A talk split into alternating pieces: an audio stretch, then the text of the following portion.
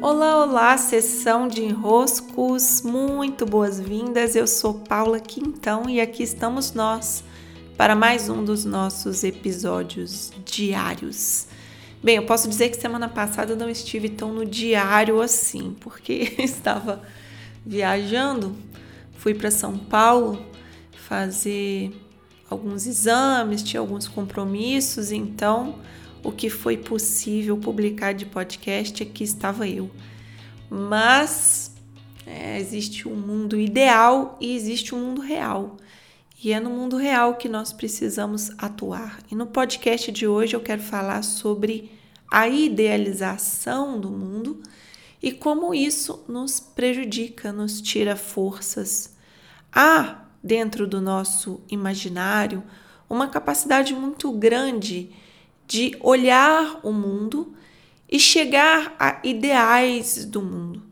É muito fácil, dentro dos devaneios da mente, dos nossos sonhos internos, criar esse mundo que é muito superior em, entre aspas, qualidades do que o mundo em si. É um mundo mais higienizado, se formos olhar assim. Ele é mais controlado, porque ele está dentro da mente. Talvez você já tenha tido essa experiência ao ler um livro.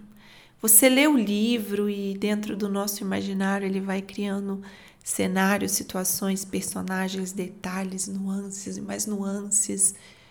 E quando nós assistimos o filme desse livro, geralmente, para mim foi 100% das vezes, mesmo em grandes produções, o livro ele é superior em qualidade ao filme, porque a nossa mente consegue criar uma visualização das histórias com muito mais qualidade de imagem, vamos dizer assim, do que grandes produções.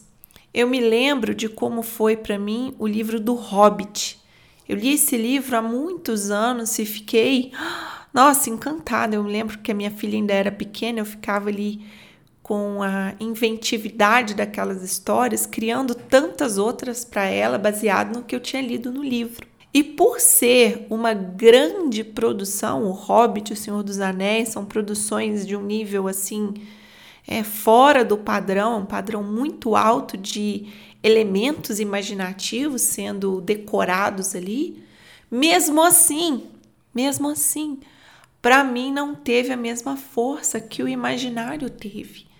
A mente é capaz de, portanto, dar tons, cores, enredo, desfecho muito emocionante para aquilo tudo que a gente está visualizando. E isso pode ser tanto aspectos positivos da realidade, então você idealiza uma realidade mais dourada e cintilada, ou também você pode ir para um outro caminho, que é você visualizar uma realidade péssima, né? O seu filme de terror mental. Eu até respondi isso numa numa sessão de enroscos no Instagram.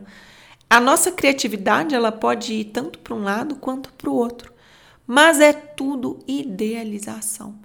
Então, quando nós nos deparamos com a vida acontecendo, com a vida como ela é, a vida fica, nossa, mas cadê os fogos de artifício aqui? Cadê o príncipe encantado chegando na carruagem? Cadê o vestido da princesa? Cadê tudo que eu sonhei que ia acontecer? E aí, nesse comparativo entre o ideal e a realidade, a realidade perde. Mas é muito estranho a realidade perder. Perder da idealização. Porque a realidade é o que está se passando, é o que está acontecendo é o que de fato está existindo para você. Mas quando nós idealizamos, nós fugimos um pouco desse mundo como ele é, como as coisas são.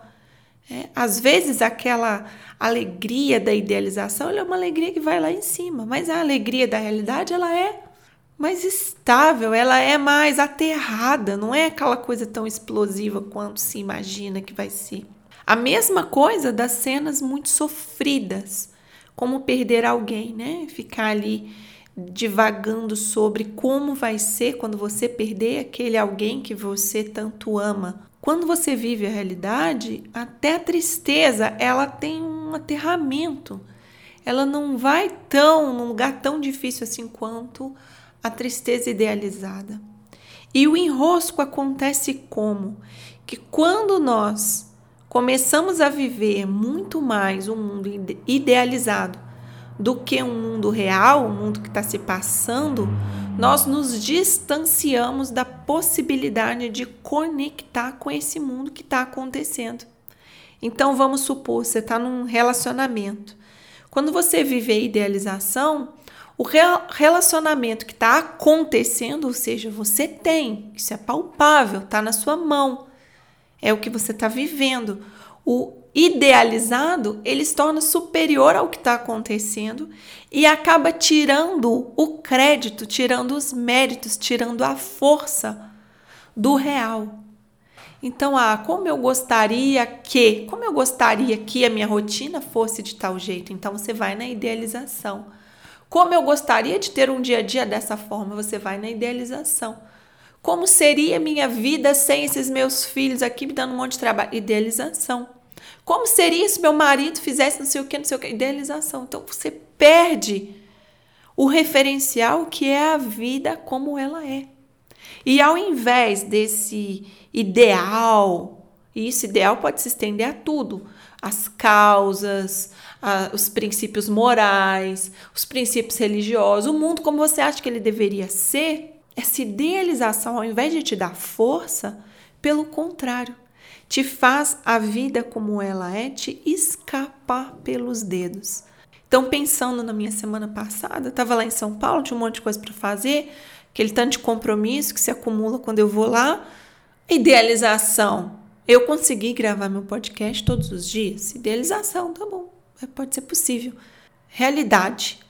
Né? Em cinco minutos passou a manhã, em dez minutos passou a tarde, em três minutos passou a noite. Não dá, não deu. E pronto.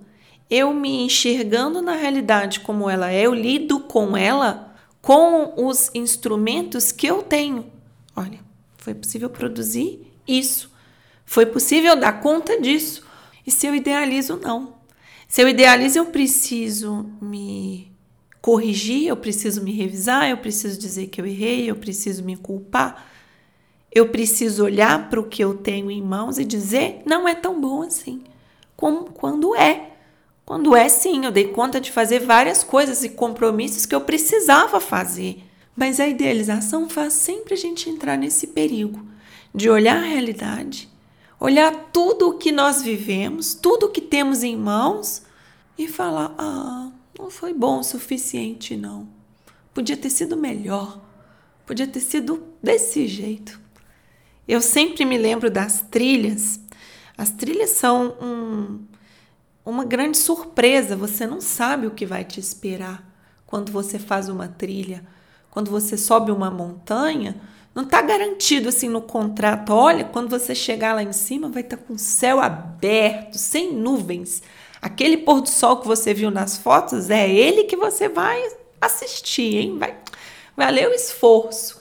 E aí você vai, você sobe a montanha, chega lá em cima, tá chovendo, tá nublado, e alguns se chateiam, né? Alguns se chateiam. Ah, mas se o clima tivesse mais se o tempo tivesse mais aberto, se tivesse com menos nuvens, ia ter sido melhor. É.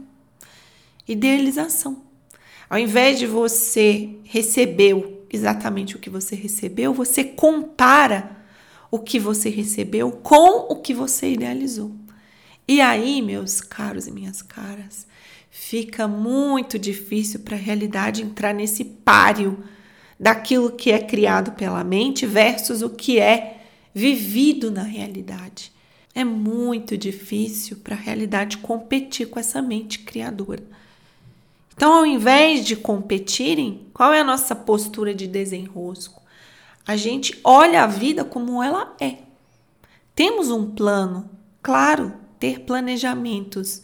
Olhamos para o futuro, caminhamos em direção a algo, mas o tempo inteiro enxergando a realidade tal como ela é. É o nosso exercício de cada dia.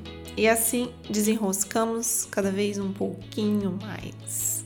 Tenham um ótimo dia, uma ótima semana. Cuidem-se. Vejo vocês lá no Instagram, Caixinha de Desenroscos. Beijos e até.